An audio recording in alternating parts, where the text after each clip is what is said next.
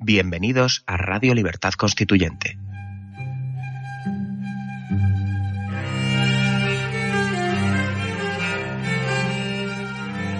Están escuchando Radio Libertad Constituyente con don Antonio García Trevijano.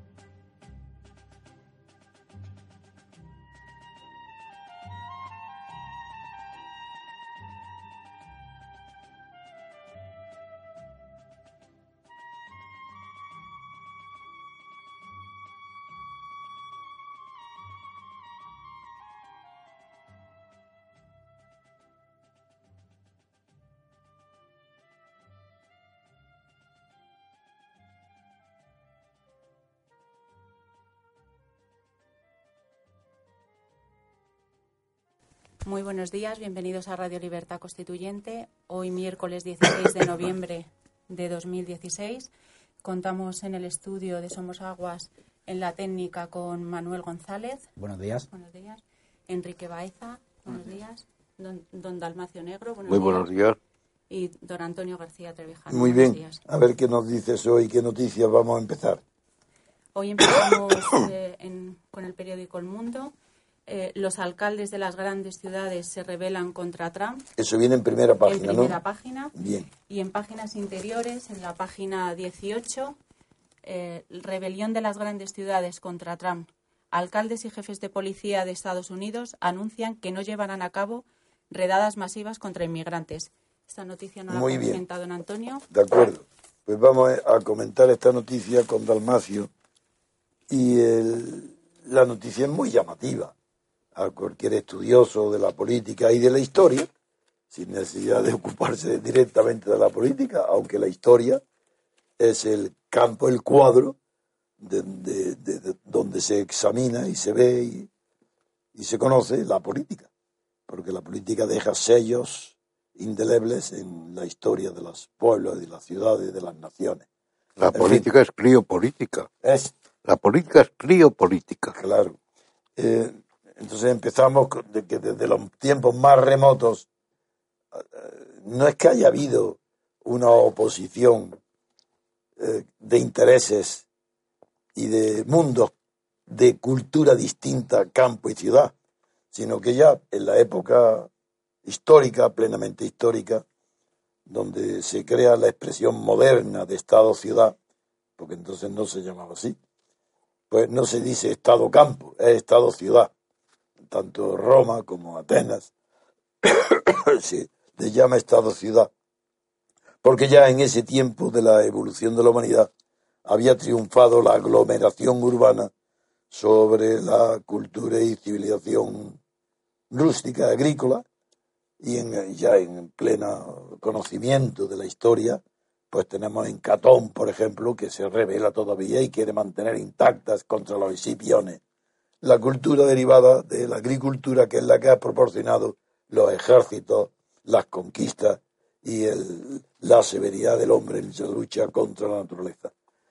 Pero eh, esta evolución se, se produce durante incluso toda la Edad Media, donde el campo vuelve a tomar, al hundimiento del Imperio Romano, el campo vuelve a tomar una primacía, hasta que el desarrollo de los gremios eh, hace que se concentren también en las ciudades los oficios y se acude. Primero empieza con las ferias, la, la necesidad de abastecer y de, de- de materias primas y de productos acabados crea las ferias que son urbanas. Y los centros religiosos. Aparece con los centros religiosos. Bueno, bueno sobre, Catedrales, sobre- todo, y- sobre todo en, en ciudades, por ejemplo, Florencia.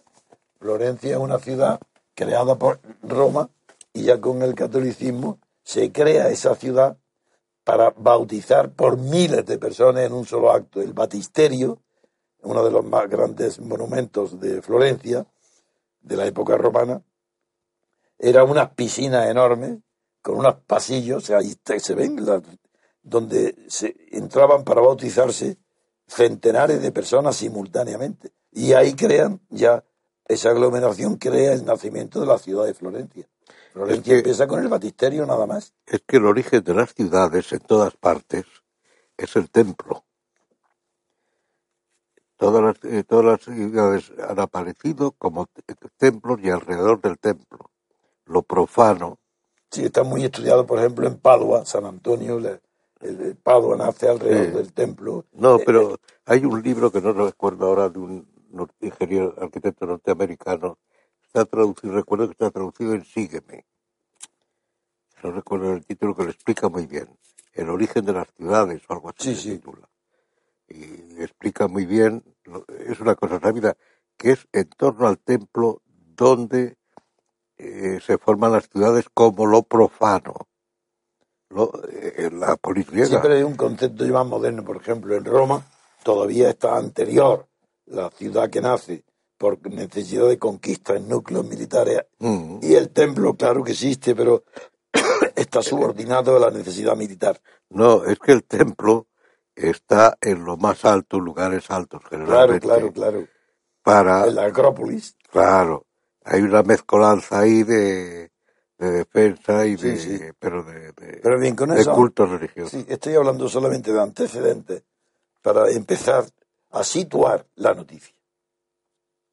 La noticia que viene en la prensa es que el triunfo de Trump ha sido debido al campo más que a la ciudad. Claro, yo no creo que esto sea verdad. Que en zonas rurales haya sacado una proporción mayor que Clinton, sí. Pero es imposible tener 60 millones de votos si solamente hubiera sido el predominio en el- en el campo. Dalmacio va a seguir, bueno, va a, seguir, pues yo sitúo el tema. en Estados Unidos, las ciudades, como procede el origen religioso de las comunidades eh, protestantes que se fueron de Europa a Estados Unidos, también hizo que el núcleo de expansión de las comunidades fuera un núcleo urbano. Y de ahí se expandieron para el cultivo en el campo. Y esas comunidades en Estados Unidos no han perdido su personalidad ante la ciudad, por el origen religioso precisamente. Y, pero y aunque se diga que Trump le ha dado el poder en los votos de rurales, no quiere decir que haya sido debido al voto rural que ha ganado. Porque ha tenido muchísimos votos en las ciudades y en los centros urbanos. A otra cosa es, ¿qué significado tiene para el futuro esta noticia? ¿Es que tiene un significado político que Trump, va acaso Trump a dar prioridad a los intereses del campo sobre de la ciudad? No lo creo. Creo que esto es un comentario más bien para llamar la atención sobre el protagonismo que ha tenido el voto rural en una zona en esta última elección. Pero no creo No, que eso sea es determinante la, de la mentalidad, política. es la mentalidad de que el campesino, la mentalidad urbana de que el campesino es el paleto. En Alemania, por ejemplo, Power, que significa campesino, equivale, también se dice, das ein Power, es un paleto.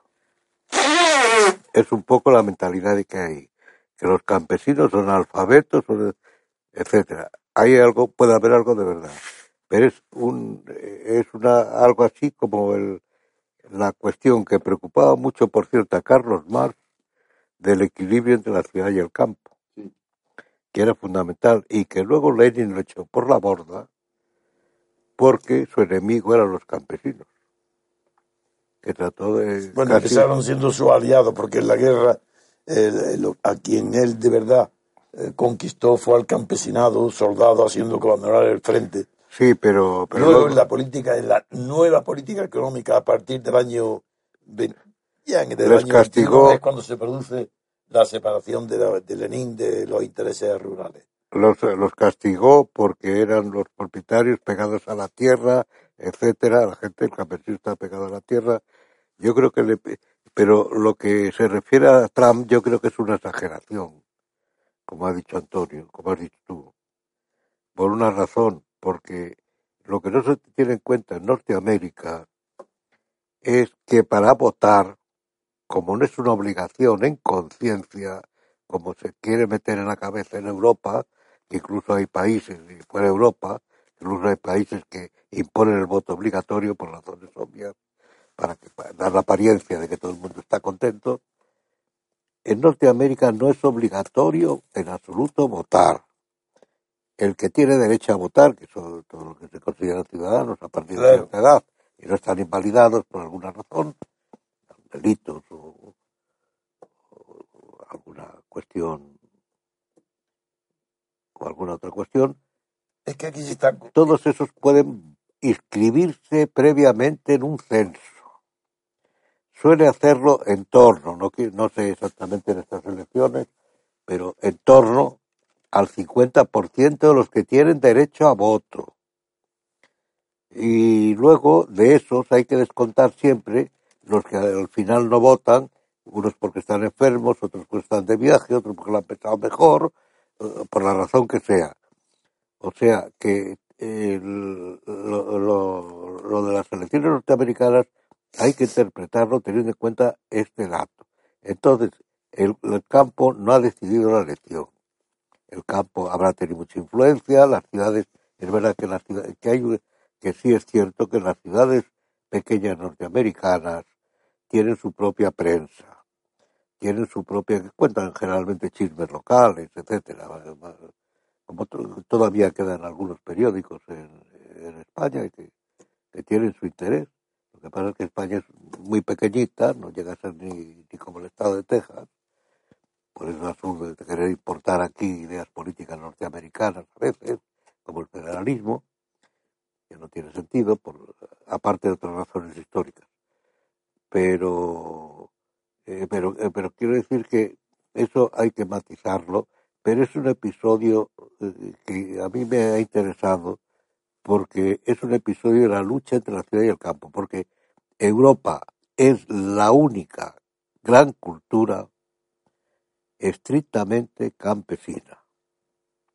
Todas las demás culturas son la China, la India, las aztecas, Son todas culturas de origen urbano.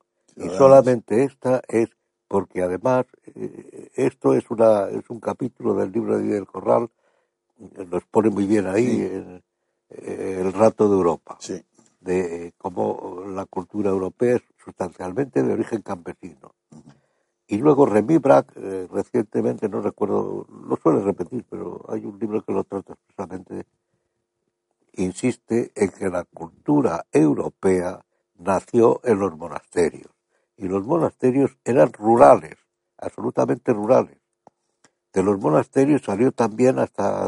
todos los monasterios eran, estaban en el campo. Todos. Claro, entonces el y, y hasta el punto que desde ahí salen la revolución agraria de los monasterios, que cambia, que se desconoce, se habla de la revolución industrial. Pero si la revolución agraria de la Edad Media no hubiera sido técnicas agrarias, Sí. no hubiera sido posible en absoluto la revolución industrial. Porque esa revolución agraria siguió también luego los descubrimientos, vienen, eh, con ello cambia también la alimentación, cambia la forma de vestirse, porque se importa el algodón, que no existiera ropa, etcétera, etcétera. Es imposible la, la revolución industrial, que a su vez ha producido una revolución urbana que no se tiene en cuenta. Las ciudades salvo los capitales de los reinos, a veces en, en los países, eh, en Francia sobre todo y en España y en Londres, porque en Alemania no, ya que el emperador no tenía una capital fija, en Italia había mucha división, pero lo que se produce es un incremento, sobre todo con la Revolución Francesa, a partir, mm, a partir, perdón, a partir de la Revolución Francesa, un incremento de eh, lo urbano, una revolución urbana que es en cierta manera más importante que, eh, que la revolución industrial, eh, porque es una consecuencia. Aflora la gente de la, desde el punto de vista político, que, está, que es el que nos interesa aquí, sobre todo. Afloran los campesinos a la ciudad, en Inglaterra es conocido el proceso, etcétera, y entonces aparece ahí el socialismo con fuerza, que tenía muy buenas razones en cierta manera.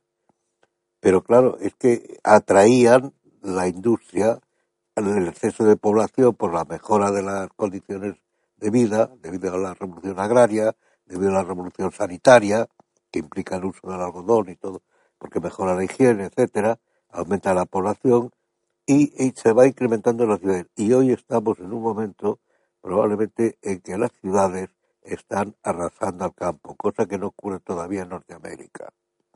Se están concentrando, por ejemplo, con las autonomías, las capitales de cada estado autonómico, hay que decir estado porque debido a la anarquía existente, pues ya son así, la capital empieza a concentrar las poblaciones de toda la de toda la región o unas cuantas capitales y el campo está siendo está despoblándose completamente.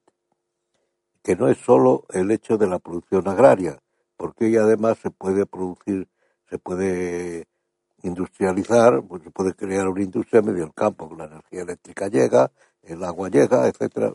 No, pero sin embargo la tendencia a, por ejemplo, Madrid en España, la, que se va a convertir toda la provincia de Madrid debido a la comunidad autónoma y, otras razones, se va a convertir toda la provincia de Madrid en una ciudad, lo cual sería es un disparate, mientras el campo alrededor se está desertizando. Todo el, lo, que se llama, los pueblos están perdiendo población, etcétera, aparte de la cuestión demográfica. Bien, yo creo que en realidad la noticia que estamos comentando es una confusión de los periodistas y de la prensa que mezclan cosas que no tienen nada que ver mejor dicho, que son muy diferentes.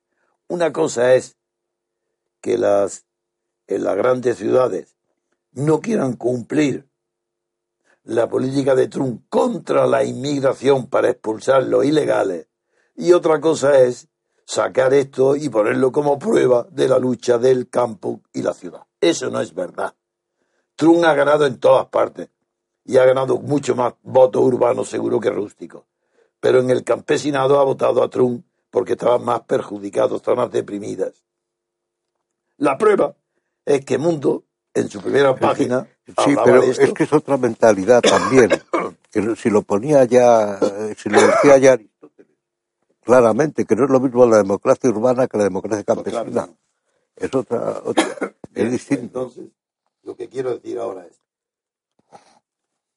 que cuando se cree mundo que está desarrollando la primera noticia del triunfo de Ptun en la zona rústica, en realidad lo que está es poniendo de relieve que las grandes ciudades, Nueva York, Los Ángeles y Chicago, se, se revelan, no quieren cumplir las órdenes que reciba del gobierno de Donald Trump para la expulsión de millones de inmigrantes sin papeles, ilegales que no quieren cumplirlo. Ese es otro tema.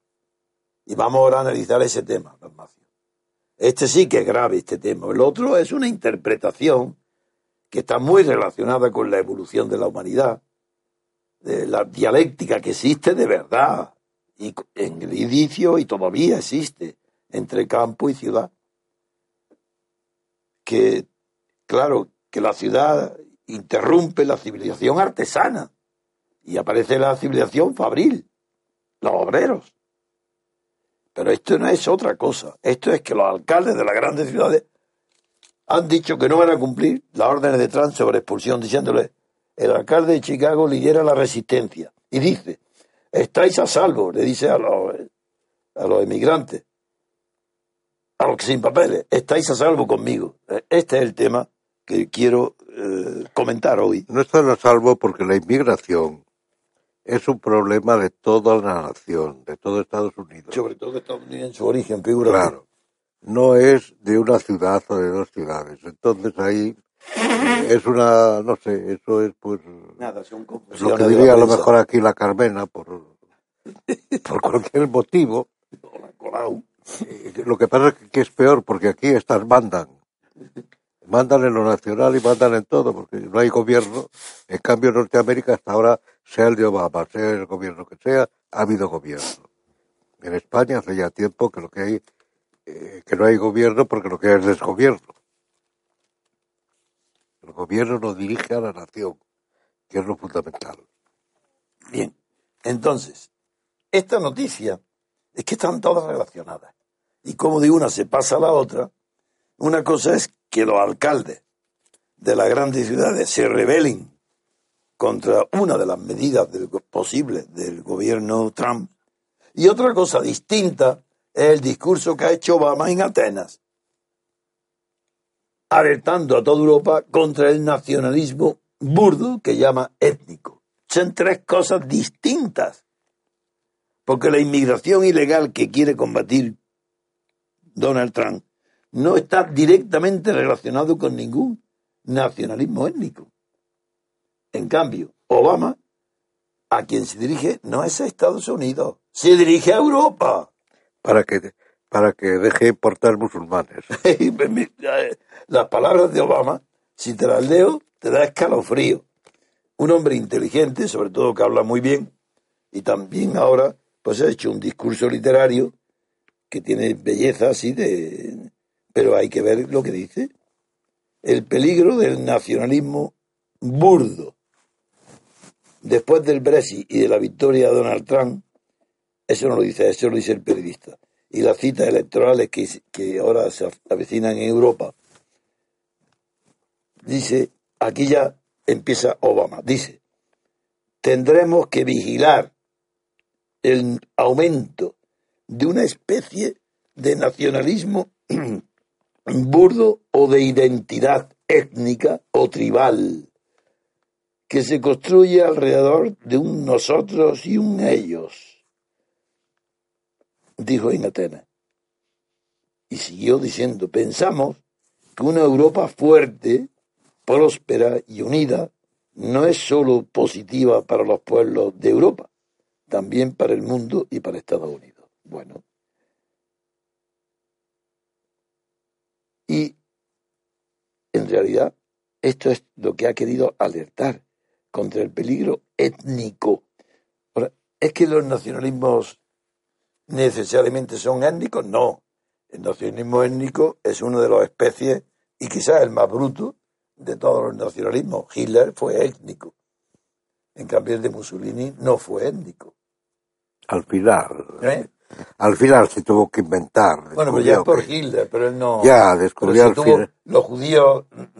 No, eso es un tema que he estudiado a Que, que fondo. no, sino lo que que, Mussolini na- de ninguna manera es que- recogió a los judíos que huían de Alemania. claro, y fundó eh, el derecho romano italiano. Pero si es se que además- desarrolló con los que venían de si Alemania. además, que- si es que además lo de lo del fascismo italiano, todo el mundo emplea la palabra fascista. El fascismo italiano, lo que se procura ignorar o se ignora o yo qué sé, es que el único que plantó cara a Hitler, el primero en Europa, fue Mussolini. Todos los demás estaban encantados con el orden que establecía Hitler.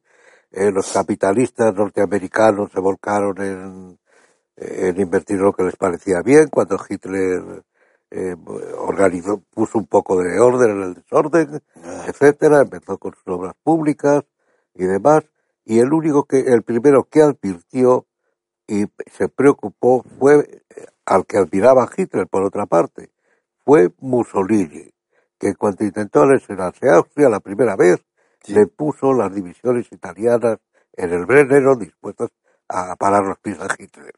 Luego advirtió, siguió advirtiendo sobre lo de Checoslovaquia, pero como Inglaterra y Francia le tenían manía a Italia, por manía, no digo que hiciera bien Mussolini o no, porque conquistó Abisinia y quería montar un imperio, y solo ellos podían tener un imperio, y lo mismo ocurrió con Libia, entonces pusieron o echaron a Mussolini en brazos de Hitler. ¿Es Bien, así o no? bien, sí. ¿Es así o no? Sí, sí, yo, yo- un poco exagerado porque to- todo, No, bueno, cada vez que se resume algo se Simplificado. exagera, Simplificado. porque si no, no se entiende. Pero hay algo, sí. Pero, en fin, lo que yo quiero llamar la atención es que Obama, al final de su mandato, puede estar en Grecia, donde sufre un problema enorme de inmigración. Grecia, que es que el país que más europeo, que más está sufriendo por ese tema. Las palabras de Obama son románticas. Porque, ¿cómo le, eh, eh, le va a decir eso a quién? ¿A Grecia? Que ¿Son románticas o son interesadas? Porque no son se sabe. Sí, es que no se sabe, pero eh, por lo menos su política ha sido hasta ahora pro-musulmana. No quiere, sí, y si Bueno, es musulmano o no, claro. no se sabe. Él es mulato. Pero eh, lo de la primavera árabe, por ejemplo, Sí. era, no es que fuera política antimusulmana, y tal, no, No. era para derribar a regímenes que en cierta manera estaban conteniendo al Islam, la expansión islámica, como Gaddafi. Sí, pero es Bill Clinton. Sí, es verdad que él la patrocinó, pero Bill era, no, la señorita Hillary Clinton la que tomó Bueno, el mando de esa operación. Sí, bueno, pero si no Obama no lo hubiera hecho. Pero en parte el responsable es Obama. Bueno, yo he, querido llamar la atención sobre cómo los periódicos, un mismo periódico, tres informaciones las confunde teniendo tres dimensiones distintas. Una cosa es el triunfo de Trump en las, en, las zonas rurales, que lo ha tenido. Otra cosa es que sea debido exclusivamente a eso el triunfo, no. Otra, que las grandes ciudades se rebelan contra las intenciones de Trump de expulsar por lo menos a 3, 4 millones, una cantidad importante de inmigrantes ilegales sin papeles, y otra, el discurso en Grecia de Obama a favor de la, en contra del nacionalismo étnico. Hay, esta última es la más débil de todas, porque es muy difícil encontrar un solo país que en realidad no sea nacionalista. Decirme cuál. Estados Unidos, de ninguna manera. Que él está formado por una inmigración permanente de todas clases de razones, claro. Y cuando Pearl ¿os acordáis lo que pasó en Estados Unidos? La persecución de todos los japoneses, el pánico de los japoneses, es decir, el nacionalismo cuando se pone a Bueno, prueba, cuando la guerra, ¿eh? Cuando, cuando la guerra, claro, claro. Pero si se pone a prueba, No, bueno, de cierta manera no era racismo, era ¿Qué? que no era racismo ni nacionalismo, Claro era, que no, te- era una medida bélica de precaución. era, era precaución, pero se hizo sospechoso de enemigo a todos los japoneses que Y justamente en muchos Estados casos, como y sufrieron como pocos pueblos han sufrido los japoneses que vivían en Estados Unidos que no tenían la menor responsabilidad con Pearl Harbor y sin embargo eh, lo mismo pasa eh, eh, en, en todos los tipos de nacionalismo nacional- es muy difícil distinguir un nacionalismo cultural es que es que la cultura es universal o, es mentira o es falsa. A lo- es folclore, lo que puede ser local, pero un nacionalismo étnico, claro, Hitler persiguió a lo que no fuera su raza. Y Hitler además persiguió a los que eran de su raza, porque para él los arios eran el sustituto del proletariado. Sí, lo que fue Sí. sí, el sujeto universal de la historia. Claro, es el proletariado para ellos eh, en contraposición al comunismo. Sí, Y si es que además hay un texto en algún sitio en que más o menos lo dice, que ellos tuvieron que inventar el, o afirmarse en el, en el racismo porque no podían hablar del proletariado, que eso era, yo quiero decir que el sentimiento natural Stalin. el sentimiento, igual que me indigna cuando una madre a la que ha matado, por ejemplo, ETA, un hijo, y aparece en la televisión diciendo, por lo menos que sea la última vez, que sea la última vez, yo perdono que sea la última, eso es mentira. Esa madre no es verdad, no está diciendo la verdad, porque siente el deseo de venganza a ella. como que sea su hijo lo doy por bueno porque porque él que sea el último? Pues igual pasa con el nacionalismo. Es mentira. Así no hay nadie que no se sienta nacionalista cuando esté en peligro. su posición económica, su posición social, cuando tenga una competencia que le puede desplazar y hacer vivir peor. Todo el mundo entonces reacciona con lo que se llama patriotismo. ¿Qué es el patriotismo? El patriotismo es eh, una exaltación en caso de guerra, no digamos. Es una exaltación de la pertenencia a una comunidad más pequeña que la del resto del mundo. Y el, nacionalismo es, es una expresión de amor propio exagerado a lo tuyo. Y es verdad que hay nosotros y ellos cuando hay conflicto, si no, no. ¿Qué nos importa a nosotros hablar de los chinos o, o, de Corea del Norte? ¿Decimos nosotros a ellos? No, eso no está en conflicto con nosotros, está muy lejano. En cambio aquí, pues puede haber conflicto en zonas como Almería, donde hay mucha mano de obra de Marruecos o árabe, que puede quitar puestos de trabajo y ahí entonces surgen sentimientos nacionalistas. Y costumbres a veces distintas. Y costumbres diferentes. Entonces sí, eh, quiero decir que hay que tener muchísima cultura, muchísima autorreflexión, no dejarse llevar por los prejuicios, para saber que el nacionalismo es natural, un sentimiento patriótico natural, pero que si se sale, se sale de contexto o en circunstancias inadecuadas, pues eso es muy peligroso. si se hace de ello materia política. Entonces, claro, es muy peligroso, pero prescindir o pretender que, que, no, que no nos alegremos de que si hay crímenes en un país sean debidos a inmigrantes y no los propios, todo el mundo dice, oye, menos mal que no ha sido uno de nuestros. Eh, lo pongo como una caricatura. Pero esas caricaturas reflejan el sentimiento natural de los pueblos. Si no hay que, que además eso es una prueba también de que generalmente donde hay mucho migrante, la delincuencia mayor es de ellos por una razón. Por la desarraigo. Es eh, eh, justo, la palabra. por Dios. De, la resinamán. claro, hay libros que de Simón Bail que es fundamental. Eh, que habla de que se está desenraizando la técnica gran parte desenraiza a la gente y entonces viene la delincuencia, por ejemplo. Sí, la violación de la ley. No, no aceptar la ley. Claro. Pero, Cosas que no se harían en su tierra. Si el resumen que hago de todo lo que llevamos hablado hasta ahora es que hay que ser muchísimo más eh, ecuánimes. Eh, colocar los problemas en su verdadera dimensión. Eh, todo el mundo en caso extremo es nacionalista. Eso no quiere decir que tengamos que saltar. No, pero si simplemente un soldado que está pegando tiros y tratando de matar a, a los de frente, pues defiende a su nación, es, nacionalista. Claro, es patriota. Claro. En fin, el patriotismo es inseparable de ese sentido. El problema es cuando, el nacional, cuando la idea de nación se convierte, se exagera y se convierte en una bandera. Ah, Cataluña. Contra otra nación. Eso, como no ha sido nación jamás, pues, eh, si se inventa eh, con ánimo de adquirir un poder independiente, eso claro que es peligroso. Mira, lo de Cataluña, de verdad, a mí me irrita hablar del tema de Cataluña porque en el fondo no hay más que una mafia. Es una cuestión mafiosa.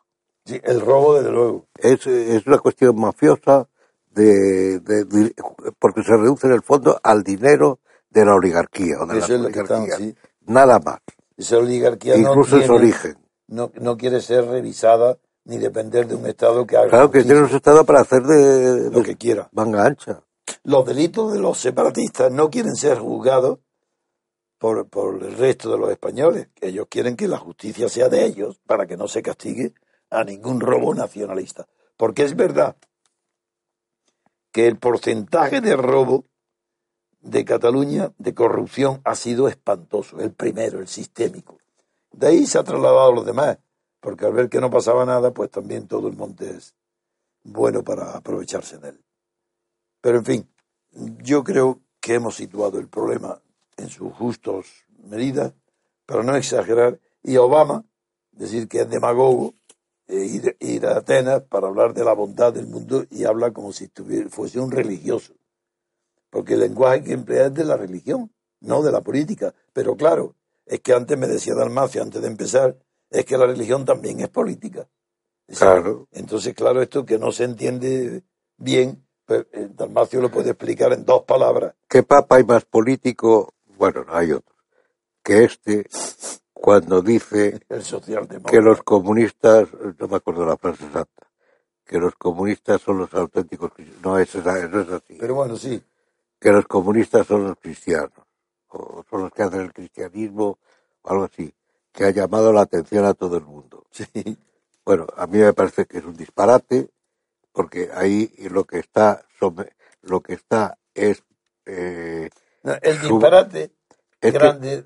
es que subordina la religión a un problema político. No, es que el disparate está en que los valores de la socialdemocracia que imperan en el Vaticano Este no son iguales que la ley moral.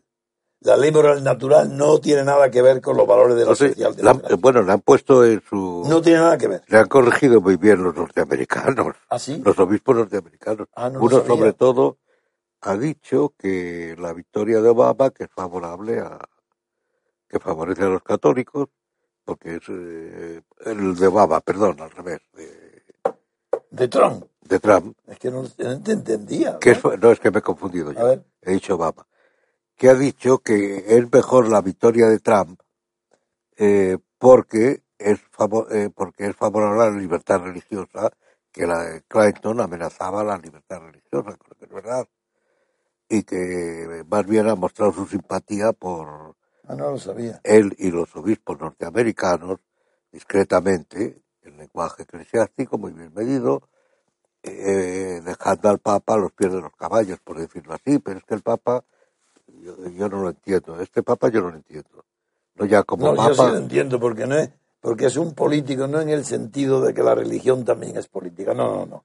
Es un político de extraeclesiástico, es un político igual que la socialdemocracia europea. Participa de los mismos valores de, Sí, que, no hay, de que no hay blanco y negro. Es el, anti, el maniqueísmo a la inversa. Así, sí, sí, eso sí, yo, Es un maniqueísmo a la inversa. yo como soy católico, pero prefiero decir que es porque es un seguidor del Salón de Almagro y confunde esas cosas, Muy de bien. las cosas.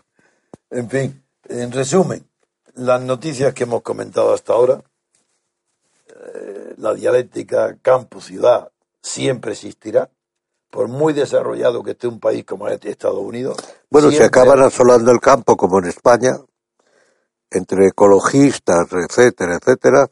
El campo está prácticamente, el campesino está en tras de extinción en España. Sí, cada vez hay menos números. En Francia no tanto y en Italia no. Y en Alemania han cuidado eso relativamente bien, lo de la, lo de la ciudad. No hay, hay grandes ciudades, pero no hay. No solamente es que en el campo sea... Eh, por favor. Eso no, por favor. No solamente es que sea la ciudad y el campo dos polos, sino que además de eso, la- el campo viene a ser como el contraste actual hoy de la serenidad que la ciudad ha perdido. Hoy adquiere el campo unos valores que antes no tenía, Mm. porque la ciudad tenía una vida habitable, más conforme con los ritmos biológicos de la humanidad. Hoy la ciudad tiene un ritmo distinto del, del- del- del nat- del natural y se añora muchísimo y la gente cada vez está apreciando más la vida en el campo. Sí, pero con una diferencia. De que antes el campo suministraba a la población a las ciudades. Eh, era, eh, se formaba por afluencia del campo a la ciudad. Inicialmente, cuando aparecen las ciudades, era porque en la Edad Media, eh, lo de Huichinga, que lo tiene muy bien estudiado, Sí, ciudades en la Edad Media, pues es porque el refrán alemán de Luz del Stadt frei, el aire de la ciudad hace libre, de que allí iban pues los que querían romper la relación de vasallos, entonces se refugiaban allí, pero no tiempo aparecer artesanía, etcétera, pero constantemente las ciudades se van alimentando del exceso de población del campo. sí. Hoy el campo es tan estéril en ese sentido, los campesinos, como el resto. Sí.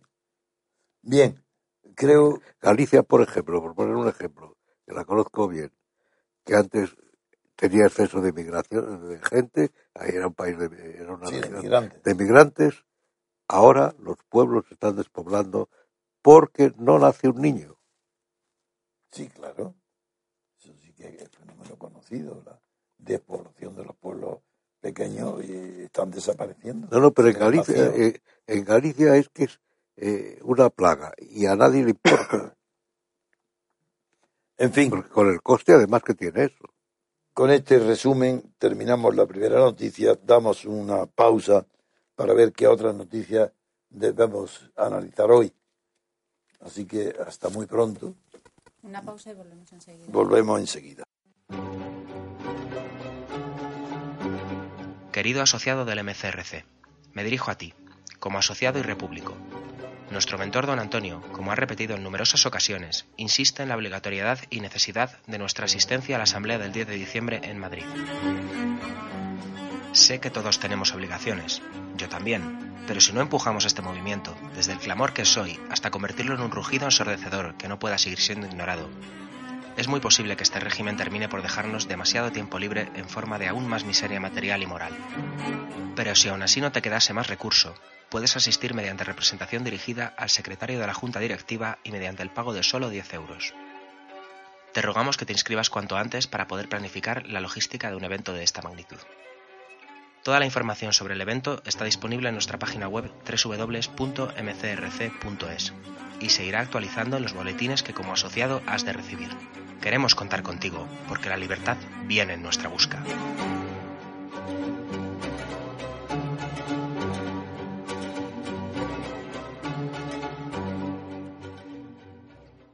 Volvemos de la pausa, queridos oyentes. Seguimos comentando las noticias de hoy en El Mundo en, en primera página. PSOE, Podemos y CS se unen en el Congreso para bloquear la LOMCE. Y en el país, en la página 15, la oposición se une frente al PP para frenar la ley educativa de Rajoy. Damos la palabra Sí. a don Antonio. Sí, sí. Eh, este asunto, no solo por la experiencia que tiene en la enseñanza, sino porque es un tema que forzosamente todo hombre culto, todo hombre intelectual, eh, que haya pensado, eh, sabe que todos los países tienen un punto neurálgico que es la formación, la instrucción, el conocimiento de las materias que se pueden enseñar las que no dependen de la experiencia, pues es de vital importancia para todos los países. Pues bien, en España, desde que desapareció la reválida que creó don Pedro San Rodríguez, El examen de Estado, que luego la reválida ya fueron una sí, por el reválida. examen de Estado, Que sí, venía antes de la reválida de la sí, República. la República, pero bueno, se llamó reválida, eh, era la ley, era el, el que he estudiado yo y tú, ese plan es el que nos ha cogido a nosotros, Gracias a eso somos listos. el de Pedro San. Gracias a eso somos listos. No sé si listo, pero más instruido sí. Cuando nosotros terminamos el, el bachillerato éramos unas personas casi cultas. Es que, eh, si es Casi que, cultas. si es que, Antes de ir a la universidad. Si- mira, un ejemplo. En ese bachillerato recordarás, también como yo, mejor, que se estudiaba latín y griego Hombre, y, y como lenguas clásicas, el griego un poco más superficialmente, pero el latín. sí. Se estudiaba francés o alemán. Sí. eh, En mi y- época el alemán era obligatorio por la influencia ya, de Hitler. yo como soy un... No, bueno, por la influencia tampoco de Hitler. En mi tiempo sí, era obligatorio. Bueno, sí, era obligatorio. No, no era En obligatorio. mi En caso sí, te digo. tu caso sí. Es que Sí. siempre en la ley esa de... Eh. Que, que era, era alemán, pero se podía elegir también en Yo francés italiano, lo que pasa es que era otra cosa. Y se podía ele- elegir inglés también en algunos sitios.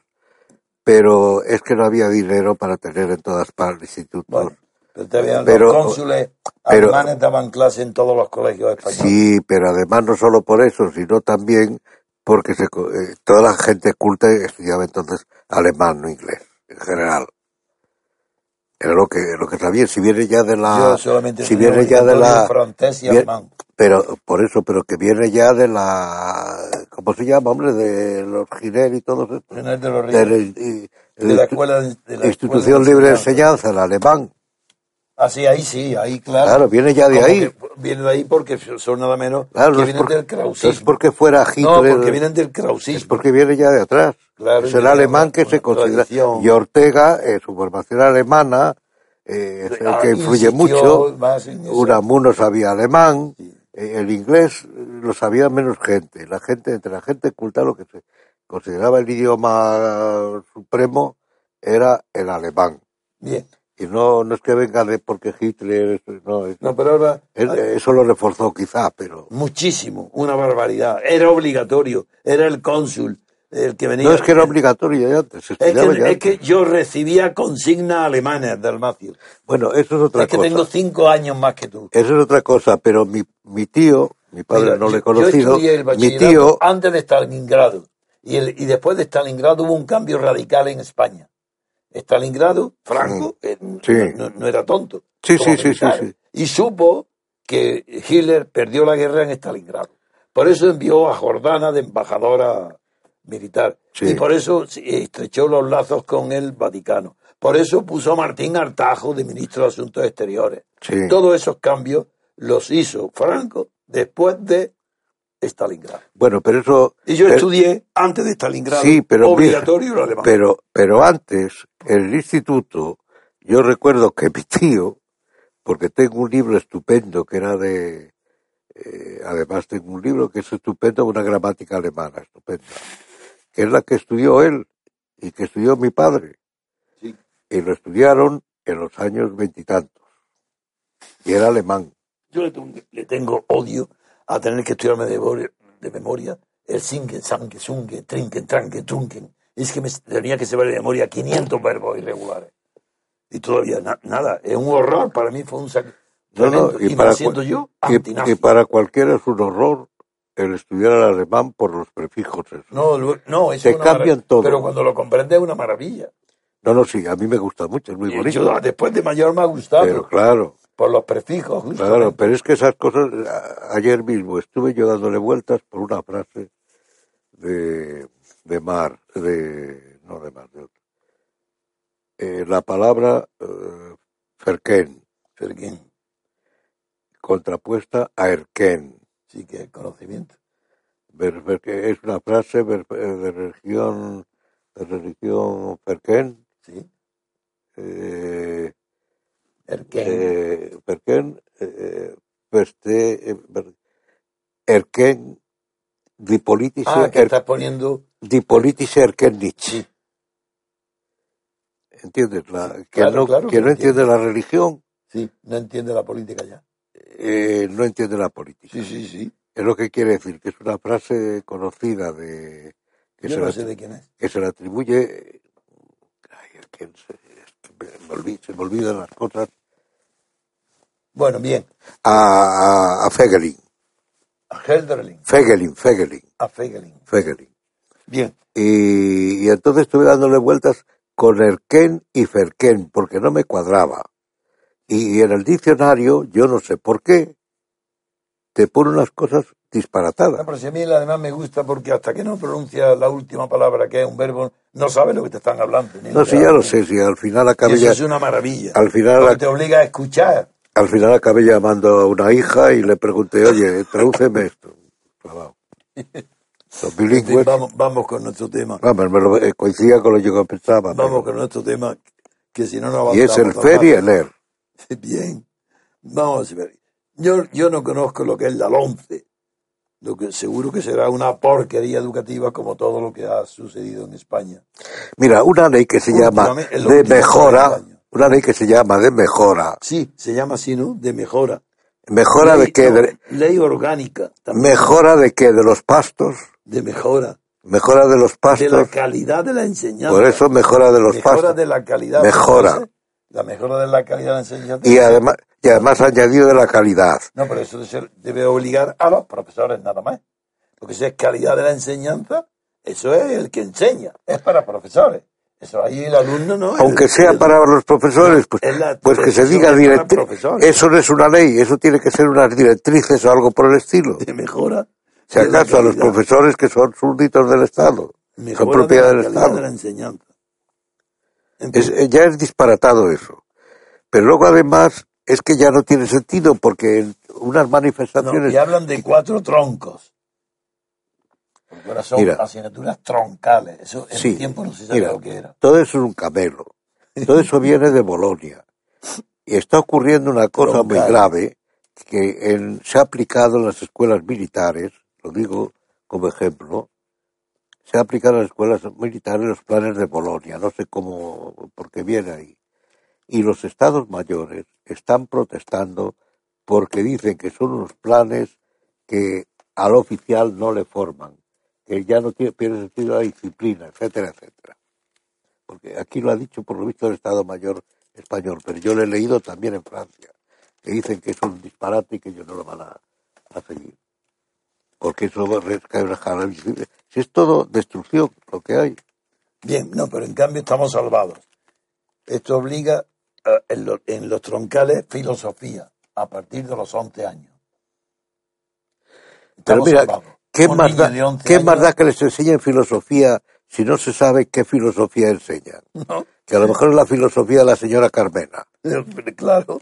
o la de la bueno. señora, la presidenta de la Comunidad de Madrid, o cualquiera de estas.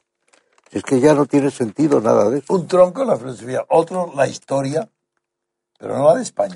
la. Pero en primer lugar, no tiene sentido, porque los niños debían estudiar no troncos, sino los, los niños debían estudiar una cultura general, por lo menos, y no especializarse en filosofía o en... Ah, no, pero es que aquí tienen una cosa impresionante. Es que tienen otro tronco de enseñanza que se llama lengua castellana. No español, ¿eh? Ya, Eso claro. Ah, pero lengua está prohibido. castellana. Eso está prohibido. La Pero es que se llama lengua castellana troncal. Pero está prohibido. Pero ¿cómo es que eso no es? ¿Qué tiene que ver el español con la lengua castellana? Pero está prohibido, hombre. ¿Qué, qué va a decir entonces más o cualquiera de estos, de estos tipos? Qué Nada, ¿no? complejo de culpabilidad ante los catalanes y los vascos. No es culpabilidad, es negocio. Es una culpabilidad de la mar Ah, es incomprensible. ganar Es un negocio, es un negocio mutuo. Sí, para No, no. Vete a saber, cuando se le da tanto dinero a Los los libros cat- de texto en catalán. cuando se le da dinero a los catalanes, que tienen embajadas y que tienen todo eso, que se está subvencionando con dinero de todos, Bueno, pero para los que todo no, eso, a mí me gustaría saber si no hay un 3% para el que lo da. Pero para los que no nos hayan oído, quiero decirles que el italiano se llama italiano y no se llama toscano. Y sin embargo, quien inventa la lengua italiana de verdad, Moderno es Dante. Y no se le llama el, el toscano, se le llama el italiano, que no existía Italia. Era un nombre peninsular de una región rodeada de Mediterráneo y, llena de montes. Eh, y no se le llama italiano, no se dice toscano. Pero es que el francés, el francés, amigos, tampoco es el francien, es que no sé cómo se pronuncia exactamente, pero se lo he hecho irregular, que era el idioma típico original de l'Île de France, en el centro de París. D'oil. Y ese idioma ya ha desaparecido. Así, todavía lo hablarán algunos, pero es- de ahí surgió, después de la gran división del oui y del, del la lengua del sí y la lengua del no, que era oui y oc.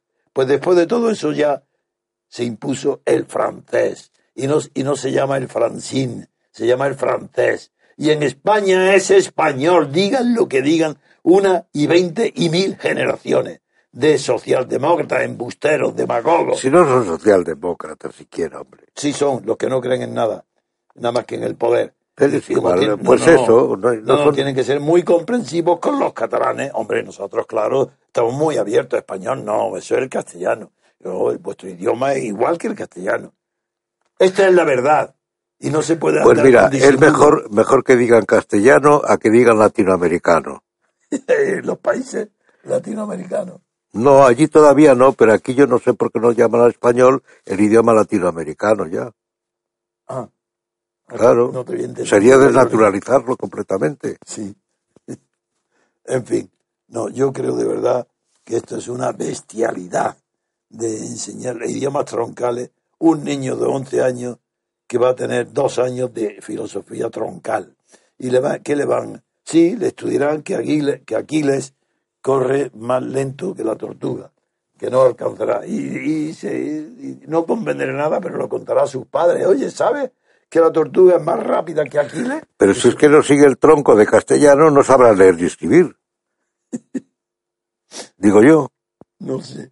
Así Claro. que filosofía e historia. porque eh, habría que seguir el tronco de castellano para pasar al tronco de filosofía. Supongo. No lo sé porque yo es que Pero es que eso es una destrucción sistemática, lo que se ha aprendido, destrucción sistemática por, eh, por tontería o por ideología o por lo que sea, pero sin, sin darse cuenta de la, el sistema educativo. Es lo que hay aquí, como en toda Europa, ¿eh? Porque el plan Bolonia no es exclusivo para España. No, claro que no. Digo el último, pero es que antes ya venía todo eso. Eh, si oyes hablar a franceses y alemanes de cómo está la educación, hay un extremista de izquierdas que tiene un francés, que tiene un libro que es extremista y además es izquierda, medio stalinista, se llama, me parece que es Bruyère, que tiene la Educación de Cretin, un libro se llama así o algo parecido, la Educación de Cretin, la educación del cretino. Pues, el cretino, te voy a definición del cretino. ¿Quién es? El gobierno. Este, el de Rajoy. Cretino. Mira lo que dice. El gobierno promete, comillas, sensibilidad foral al PNV. Amigo. ¿Has visto qué Sensibilidad foral. Sensibilidad foral. Esto es impresionante. Qué creación. Esto, figúrate Freud. Qué- ignorante. Que no conocía lo que es la sensibilidad Pero foral. es que, es que las palabras se manejan, es que ya... Bueno, pero ¿qué significa sensibilidad foral? Al le promete, al PNV le dice, oye, tranquilo, te prometo que tendré sensibilidad foral. Ah, lo promete y puede, y lo Promete eso como promete cualquier cosa con tal de que la aprueben los presupuestos, Pero, hombre. si está bien, si, Si le da lo mismo, la es- finalidad es igual. Pero es que hay que ver cómo se puede ser tan burro, tan ignorante del significado de las palabras, tan ignorante de los conceptos, Sí, pero para fíjate, que crea como nuevo concepto sensibilidad foral. Pero fíjate que el PP emplea esa esas palabras, porque es más cursi que los otros.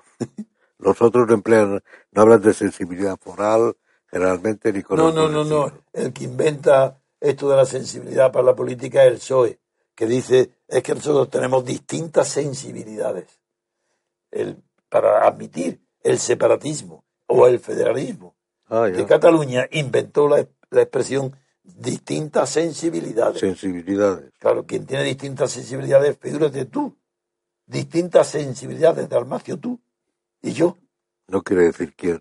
Hombre, no, yo, No, yo no, quiere te, decir que te pregunto a ti porque tú, sensibilidades- distintas sensibilidades, Son las de ¿quién- las personas, eres? son las de las personas que se dedican al oficio más antiguo del mundo. Sí, Claro, tiene que tener distintas sensibilidades.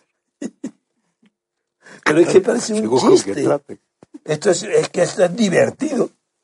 Sensibilidad moral, foral. Uy, sensible. Habrán tomado ahí en una, habrían estado en una casa de esas y lo y tomaron dice, ahí. y, y ante esa oferta, de, porque le promete tener sensibilidad moral, algo que no tenía, y mira, te prometo que a partir de ahora tendré sensibilidad foral.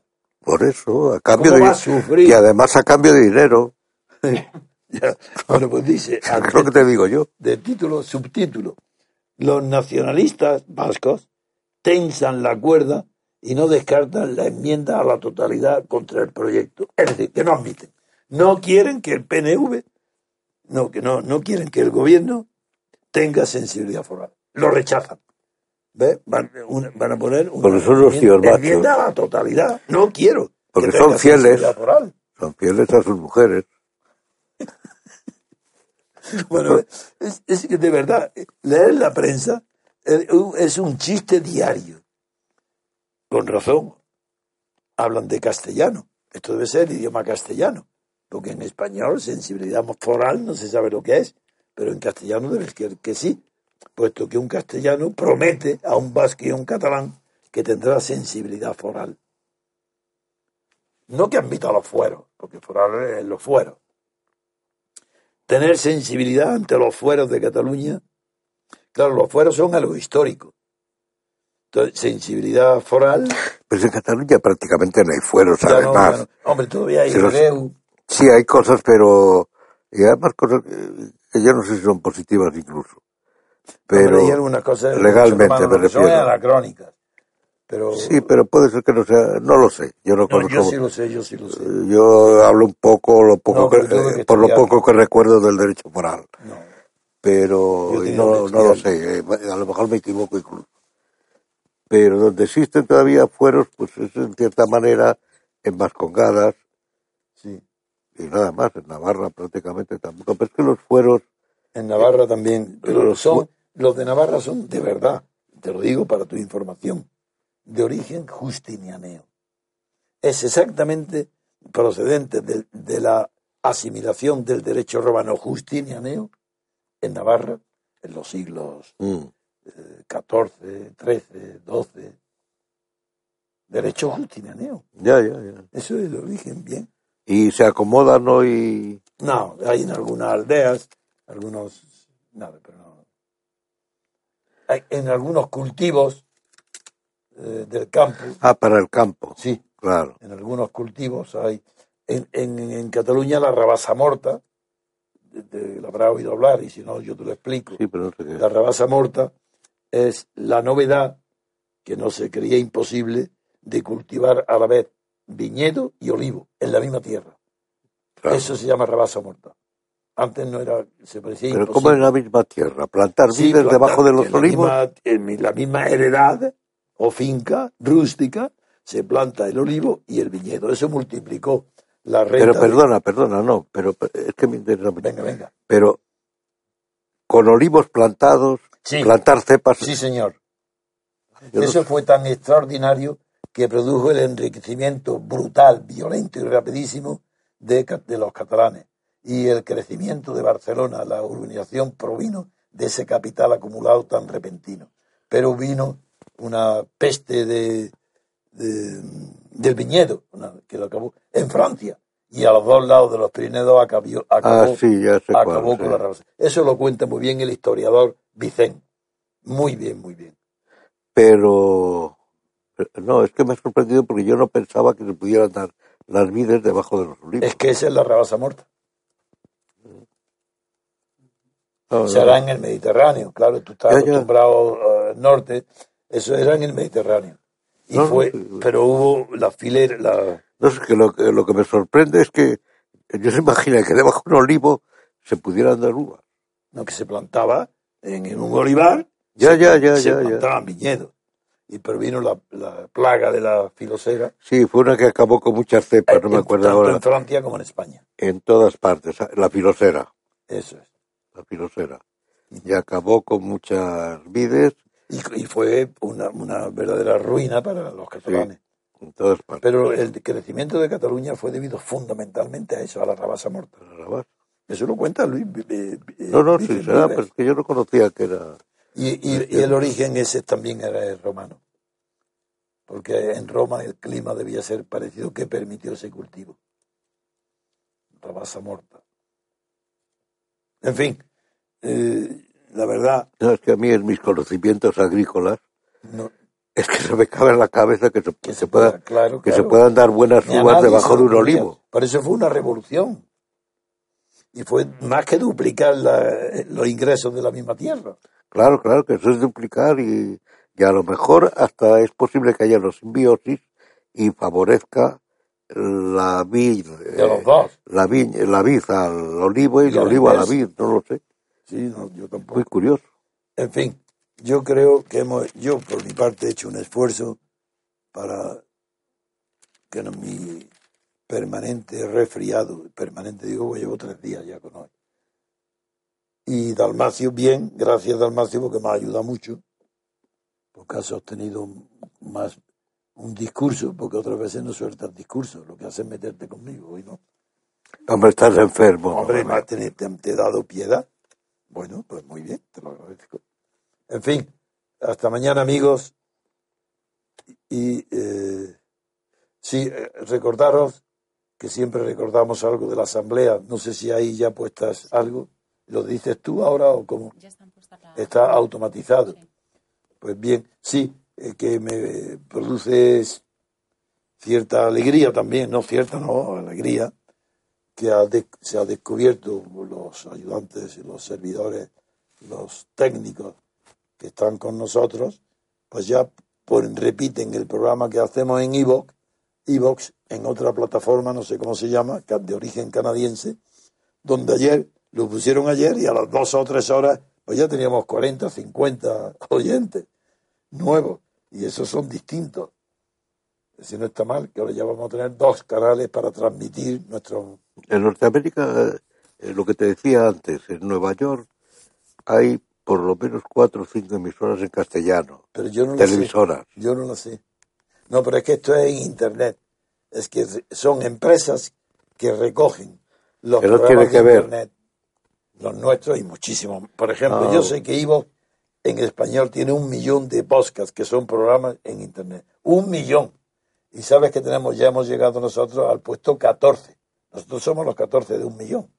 Porque un millón es toda España, América Latina y Estados Unidos. Y nosotros, en el número de oyentes de nuestros y tuyos en este radio, después de España, el primer país que tenga- tenemos más oyentes es Estados Unidos. Pero ahora tengo, estoy contento porque ya estamos en otra emisora. Spreaker. ¿Cómo se llama? Spreaker. Spreaker. Ah, Spreaker. Pues ya está. Ahora el que quiera oírlo ahí también lo podrá oír. Muy bien. Pues queridos amigos, hasta mañana. Y ya si está automatizado la pausa y los anuncios, pues muy bien, gracias por vuestra ayuda y hasta mañana. Hasta aquí el programa de hoy. Muchas gracias por escuchar Radio Libertad Constituyente.